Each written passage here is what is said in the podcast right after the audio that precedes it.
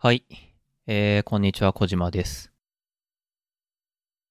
今回はですね、なんか、物々しいタイトルですけど、お金への執着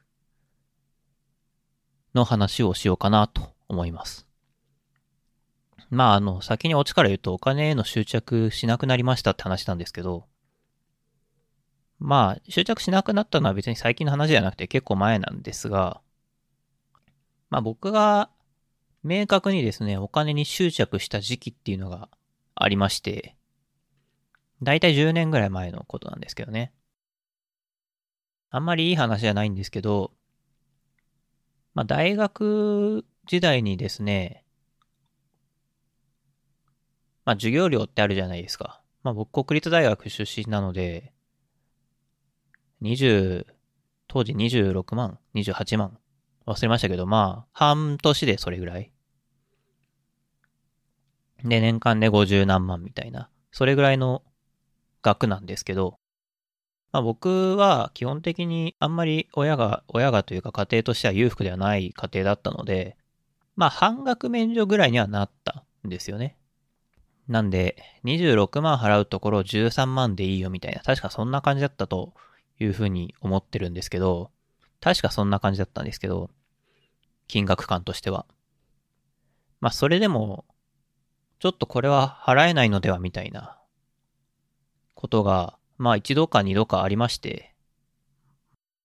その時はいろいろ思うことがありましたね。まあもっとバイトして稼がないといけないのかとか。まあそもそも学費が払えないっていうのは、別に学費が払えないだけじゃなくて他にも払えないものがいっぱいあるわけで、そっちどうし、すればいいんだろうなとか、別に僕が知らないものばっかりなんだけど、そういうのどうしたらいいんだろうとか、なんかいろいろ考えることがありまして。これいい話では全くないんですけど、大学時代の友人に、まあ母子家庭の人がいたんですよ。まあ成績も優秀だったんで、それだけではないとは思うんですが、あの、その人は、基本的に授業料免除だったんですよね。で、別に、あの、うちは、えー両親いるんですけど、父親が働けてはいない状況だったんですよ、その当時は。なんだけど、今お金がないんだけど、授業料免除とかの審査って、その前の年の年収実績みたいなもので審査されるんですよね。まあだから、たとえその時今月収0円でも、去年のその年収があると、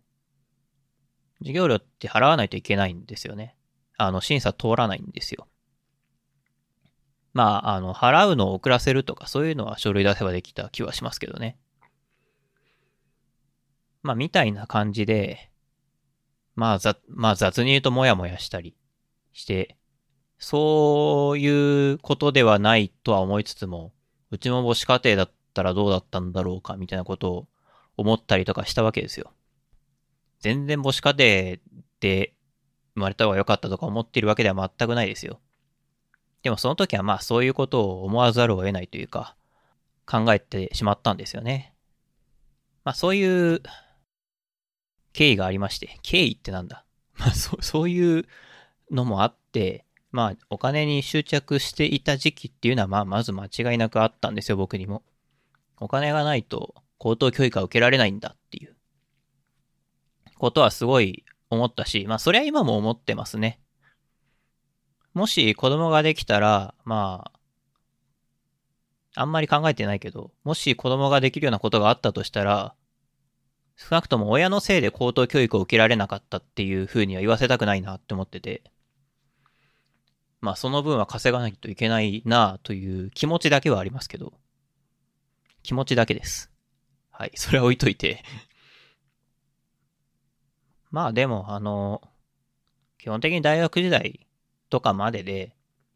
まあ働き始めてからは、あんまりほん、あんまり本当にお金に全然興味がなくてですね。まあ昔からないんだけど、僕は、あの、自分の価値観としてお金がたくさんある人のこと羨ましいなって全然思わないんですよ。言い方が難しいんだけど、身の丈に合ったお金っていうか、その人が扱いきれるお金の量っていうのが、なんかあるんじゃないかなっていう気がしてて、まあいくらっていうとちょっとわかんないけど、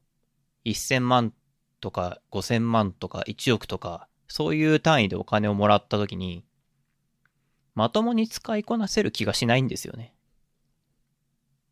お金に使われて終わりそうだなっていう気がするんですよ。まあなんでそう思うのかっていうのはこれは直感でしかないんですけど、僕、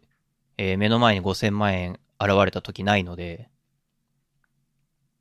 わからないんですけど、でもやっぱりな、なんかそんな気がするんですよね。あとお金持ちって大変そうだなって思うんですよ。まあちょっと似たような話で、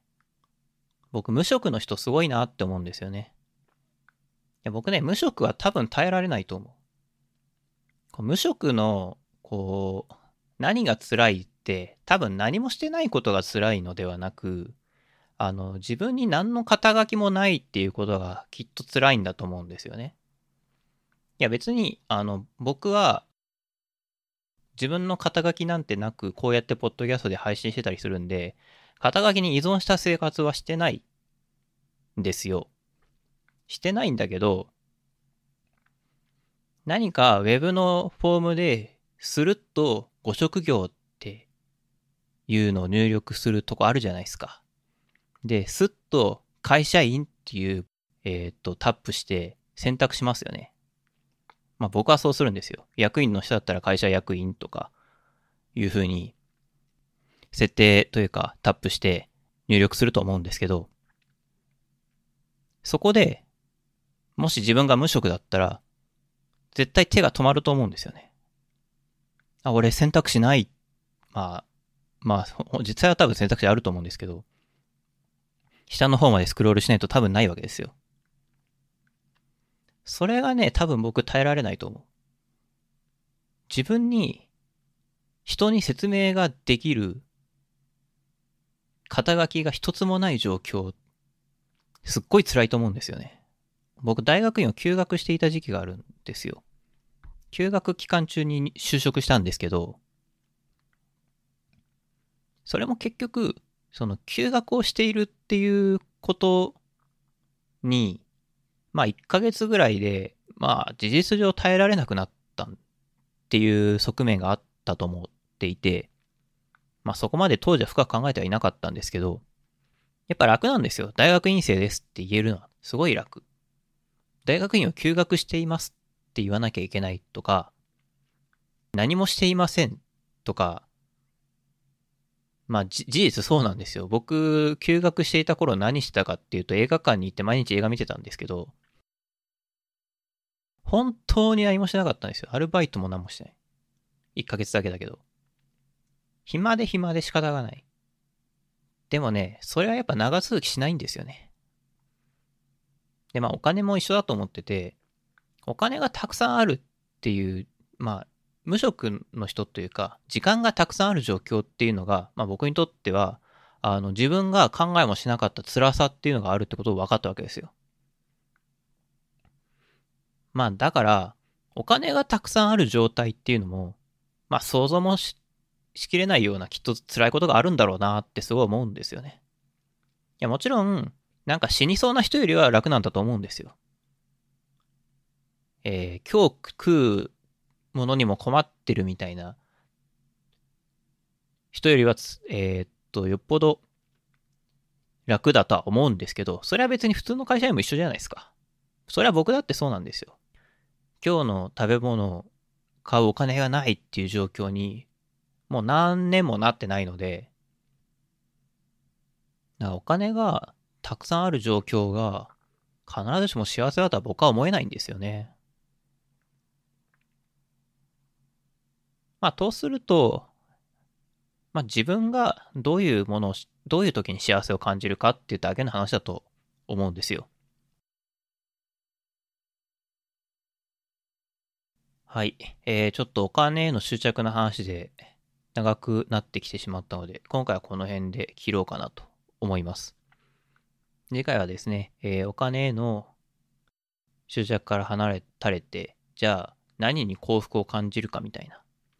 お金とは関係ない幸福とは何かみたいな。